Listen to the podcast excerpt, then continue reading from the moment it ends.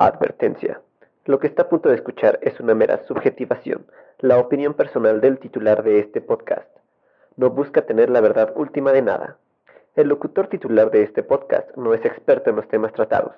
Si usted busca más profundidad y veracidad, investigue por su cuenta, no sea huevón.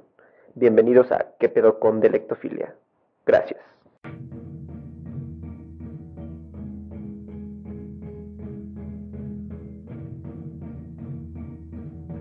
En estadística, media es la tendencia central o promedio de una muestra. La mediana es el valor central de los datos de un grupo. Mientras tanto, la moda es el número que aparece más a menudo en un conjunto de números. Esta información básica poco nos ha de servir, sobre todo si al escuchar la palabra moda nos referimos más al valor, a la imagen o al estilo que se ve con mayor frecuencia en un grupo.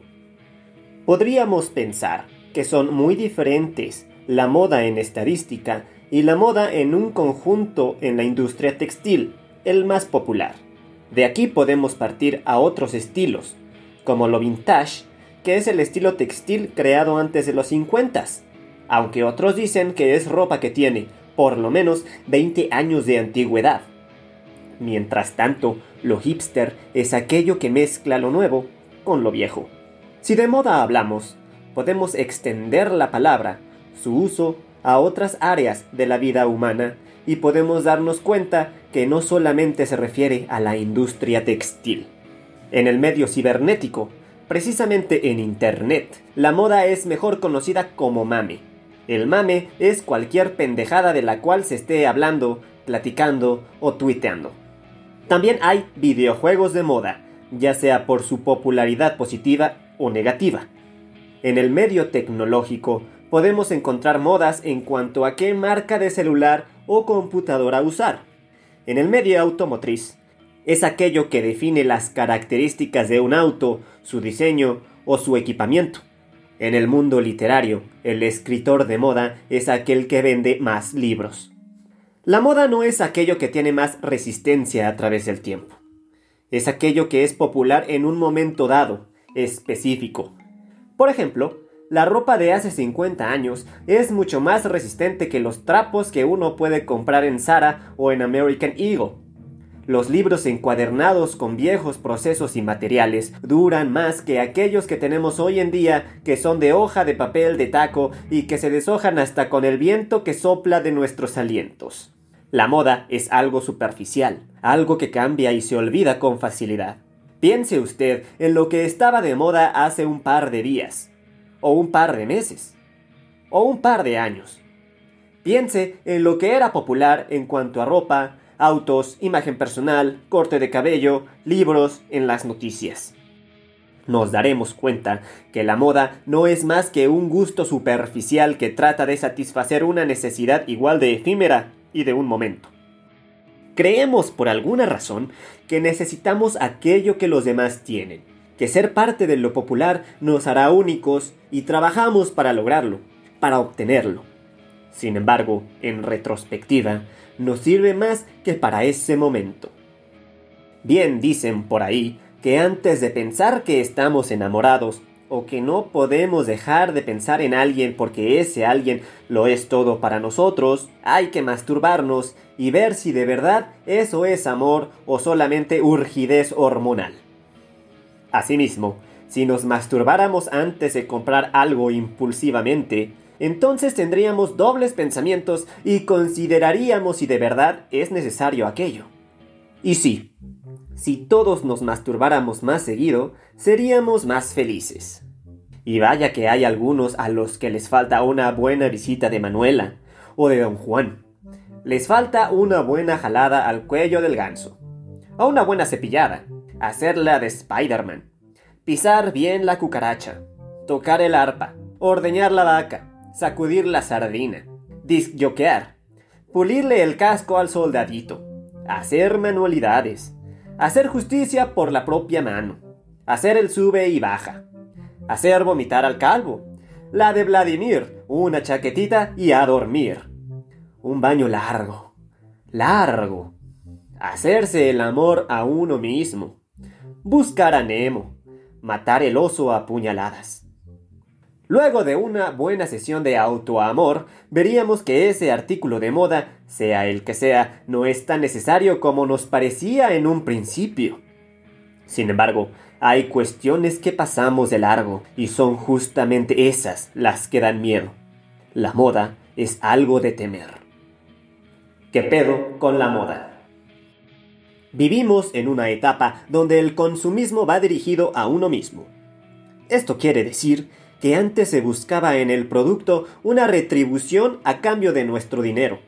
De un inicio, bien podría ser aquella la de satisfacer una necesidad real.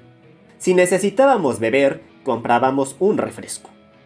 Luego, la misma evolución del mercado, junto con su consecuente evolución en la mercadotecnia, nos llevó a no querer el producto en sí, sino la marca. Al tener la marca, entonces lo importante no era la satisfacción de nuestra necesidad, sino la de ser alguien entre la gente. La marca nos daba poder, nos incluía en un grupo, nos hacía formar parte de algo. Entonces, ya no compramos un refresco, sino una Coca-Cola. Porque definitivamente la Coca-Cola sabe mejor que el refresco de cola. Y no estamos hablando de enemas, estamos hablando de otros refrescos que saben a cola. En su libro, La felicidad paradójica, Gils Lipovetsky menciona ya otro tipo de consumo. El hiperconsumo ya no va dirigido a satisfacer una necesidad. No va dirigido a ser alguien ni ser parte de un grupo. No se trata de ostentar una marca. Se trata de ser feliz en la individualidad. El hiperconsumo consiste en cortar todos los lazos externos y que nos unen a la gente para ser felices. La felicidad viene de fuera. Nos volvemos únicos y así podemos formarnos una idea del yo, que es proyectada hacia afuera. A través de este consumo logramos ser alguien, pero el mercado está listo para sacar el siguiente producto, lo cual significa que estamos incompletos.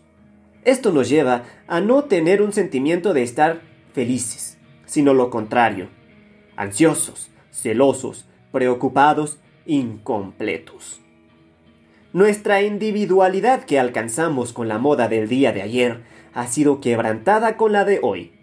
No podemos ser nosotros al menos que seamos parte del grupo, y solo haciendo lo que el grupo hace podemos pertenecer.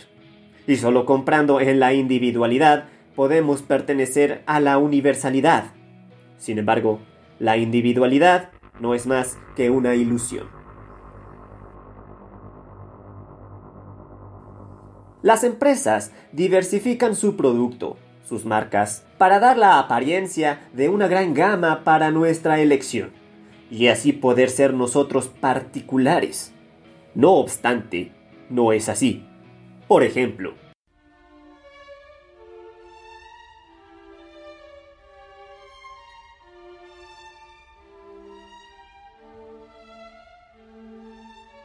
Procter Gamble tiene propiedad de las marcas Gillette, Pringles, Duracell, Ariel, Tampax, entre otras.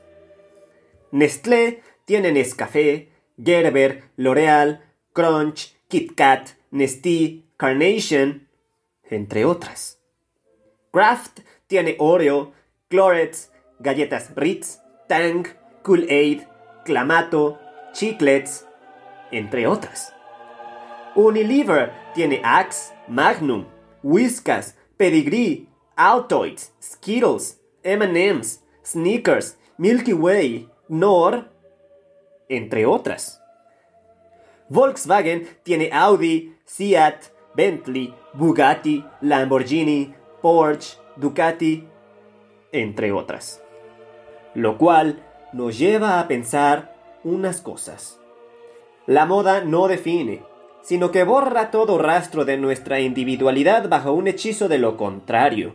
¿Cómo puede ser que podamos encontrar lo que nos identifica de los demás si hacemos, compramos y promovemos exactamente lo que los demás compran? No somos uno, somos todos una sola masa uniforme que no tiene opciones reales de consumo, sino ilusiones de lo mismo. El engaño llega a tal descaro que las empresas justifican precios exorbitantes por producto medianamente y en su gran mayoría mínimamente, innovadores con mentiras como no incluir un cargador ni audífonos porque eso los vuelve una empresa verde. Y la gente lo cree, lo compra, lo consume y por eso ellos también ya son ecologistas. El engaño también envuelve a los pseudoartistas que dicen una cosa pero que en realidad no hacen nada para confrontar verdaderamente un problema social. Bien dicen por ahí perro que ladra no muerde. Así también, esos que se cuelgan de su impacto en los medios de comunicación para decir cualquier burrada, para ser aplaudido un rato cuando su interés verdadero en solucionar algo es nulo. Solo quieren ser el centro de atención. La moda no identifica, solamente promueve un estado de alerta constante hacia los nuevos productos, lo que compramos no nos ayuda a satisfacer ninguna necesidad, porque la necesidad es la de encontrar nuestro lugar en el mundo, nuestra forma de ser, encontrar lo que nos hace humanos independientes. Y el mercado no es la forma. Sin embargo, nos vemos bajo las garras de expertos que nos hacen creer que sí, y les creemos, los defendemos y los adoramos.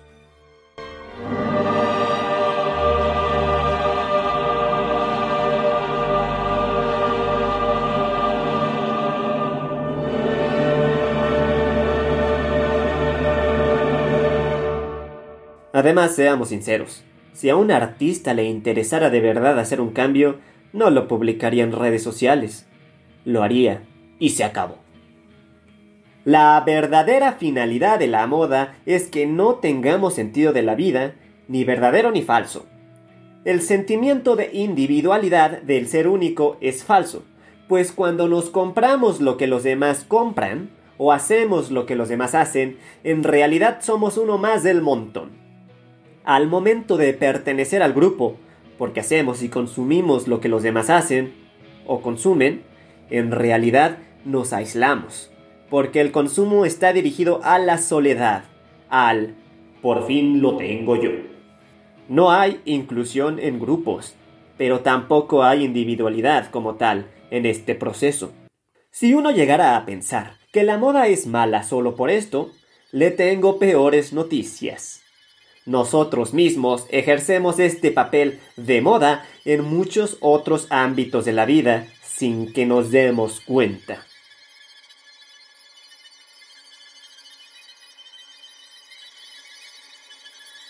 Pongamos un ejemplo. Usted es el líder de un grupo de otras tres personas y tienen 10 pesos para distribuir entre los cuatro. Usted tiene la última palabra. Las tres personas están en su casa, la de usted. Una de ellas no tiene dedos, la otra no tiene ojos y la última no tiene cabello y eso la hace sentir avergonzada. Hoy usted es valemadrista. Es cruel, es malo y quiere el dinero para sí mismo. Obviamente, llevarse los 10 pesos tal vez sería demasiado. Sin embargo, quiere llevarse lo más posible. Lo que usted tiene que hacer es dividir a las personas para que no eviten que se lleve el dinero sin que lo vean. Lo que usted tiene que hacer es dividirlas. Sin embargo, no manda mensajes directos para que se peleen. No, claro que no. Usted es inteligente y decide hacer que ellas, las tres personas, se peleen entre sí. Son mayoría podrían doblegarlo fácilmente a usted, y eso no es conveniente. ¿Qué hace? Lanza el siguiente mensaje.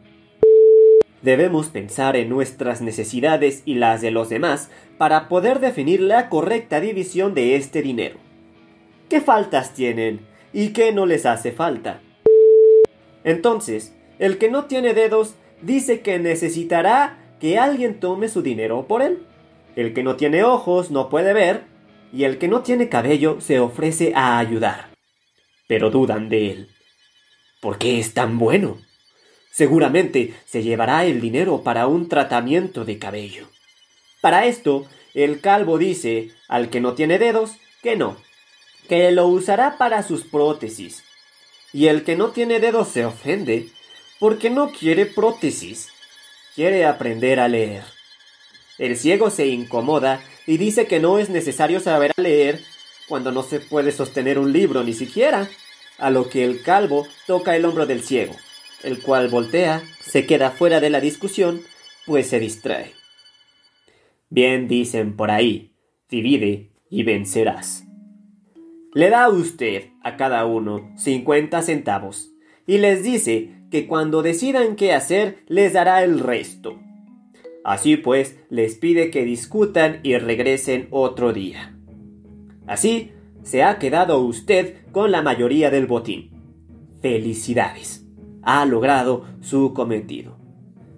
Si vivimos en una sociedad turbulenta, llena de protestas sociales que tienen toda la razón de ser, pues los derechos humanos son vulnerados día a día a niveles escalofriantes y somos quien gobierna, no podemos plantarnos de frente con un sistema de opresión como tal, pues eso nos quitaría fuerza para las siguientes elecciones. Lo importante aquí es quitar fuerza a las protestas para poder distraer con otra cosa. Mucho mejor si la distracción es entre ellos, los que protestan. ¿Qué es lo que tenemos que hacer? Piénsele muy bien. Usted es el gobernador. Piense muy bien. ¿Qué hacer para debilitar la protesta que crece día a día y dividir a la masa? Exactamente. Hay que volver a la problemática social una moda.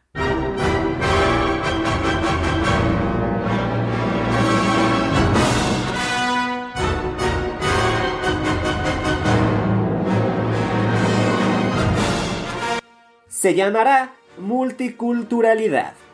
Sobre todo en una sociedad globalizada como la nuestra, usted promoverá la interacción sana en un mismo espacio físico y social y en un tiempo definido. Defenderá los principios de tolerancia, inclusión, aceptación y otros. Sin embargo, no dará los lugares adecuados. Simple.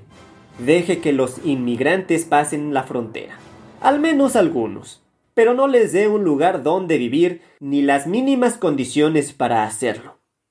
Es más, bloquee las fronteras. No deje pasar a nadie, porque no olvide, tiene más de 60 millones de pobres que no tienen dónde vivir ni qué comer. Ese es el principal problema que todos han olvidado casualmente a través del tiempo, la gente pobre.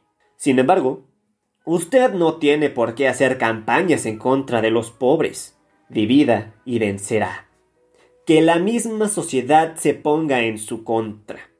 Entonces, entre diferentes sectores sociales no se van a aceptar entre ellos porque los pubs son superiores a los godines. Y si algún extranjero logró colarse en su país, esa multiculturalidad en realidad es intolerancia y racismo llevado al extremo. ¿Cómo? Al bloquear la frontera ha declarado usted a un enemigo, el extranjero. Al pasar este, ya tendrá predefinido su votante que el extranjero es malo. Entonces, ¿qué hará el votante? Bloquear todo tipo de comunicación entre ellos y nosotros. El otro es malo. Y el extranjero, al sentir rechazo, también activa procesos de defensa, lo cual lo llevan a pensar que el anfitrión es malo. Así, la multiculturalidad pasa a ser una multicomunidad. No hay cohesión, no hay unidad, no hay sociedad, solo diferentes partes de un todo. No hay sociedad ni amenaza a quien los controla y gobierna. Solo hay enojo y coraje entre los unos y los otros.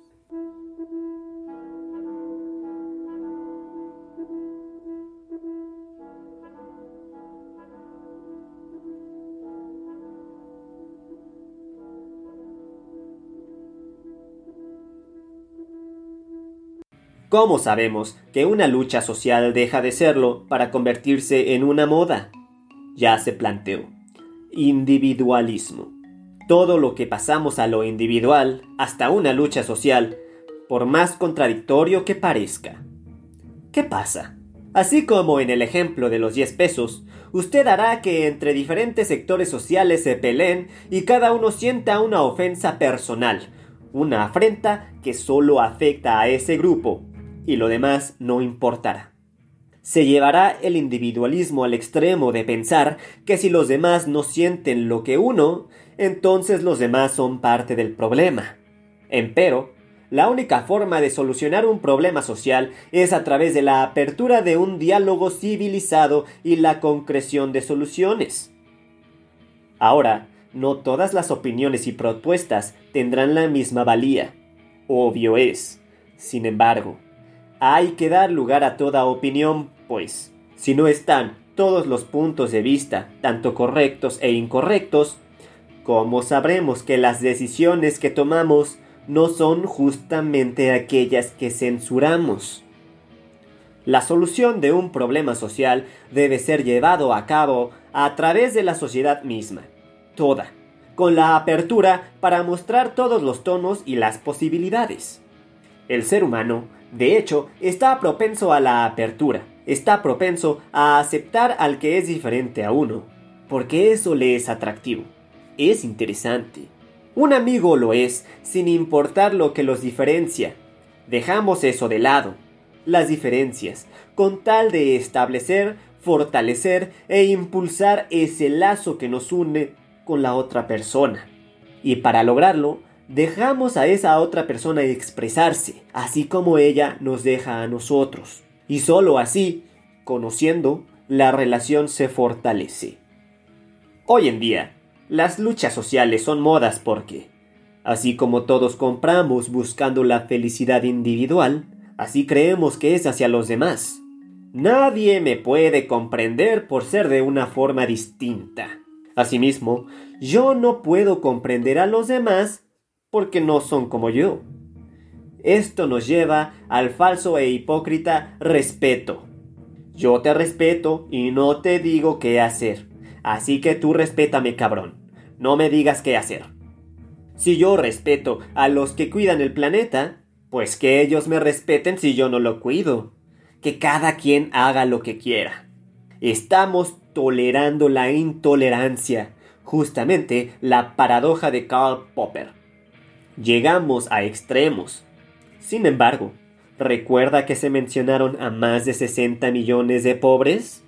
Pueden ser considerados como sector una minoría? ¿Acaso necesitarán ayuda? Pues de todos modos, así como yo respeto a los demás y no les digo qué hacer, también aplica para ellos.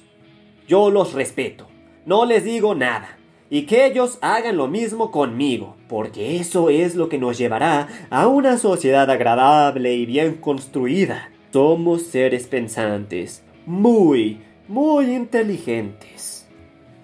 Los procesos capitalistas son muy intricados, se esconden perfectamente, se camuflajean. Lo que nosotros hacemos es así porque alguien quiere.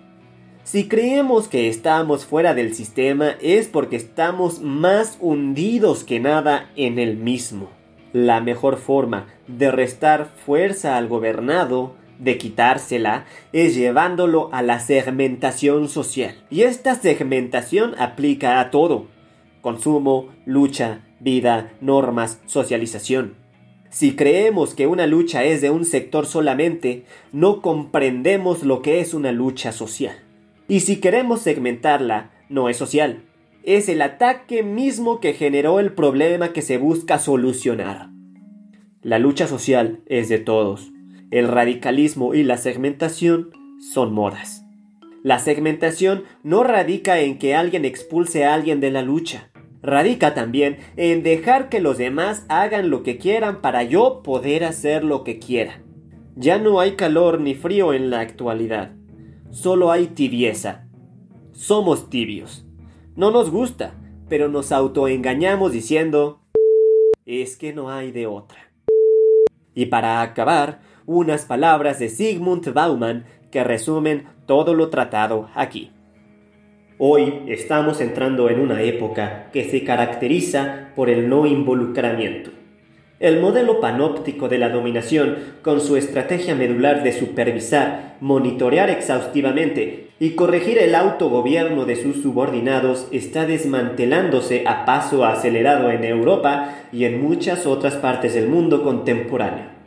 Está dando paso a la autosupervisión y autocontrol por parte de los objetos de dominación, un método que prueba ser tan eficaz para lograr un gobierno apropiado de funcionamiento sistemático, como los métodos de dominación ahora abandonados y relegados. Estamos cediendo ante las nuevas realidades en lugar de cuestionarlas o socavarlas. Dejamos que las cosas la gente, sus elecciones, sus destinos consecuentes con esas elecciones, sigan su propio curso. También es el reflejo exacto de un mundo en el cual el no involucramiento y la distancia han pasado a ser la estrategia principal del poder, que ha reemplazado las normas regulativas y los modelos unificadores por una plétora de elecciones y un exceso de opciones. En tanto estas realidades no sean cuestionadas y se acepten como la única e inevitable, será posible volverlas soportables, aunque solo si se las impone como modelo para el estilo de vida propio.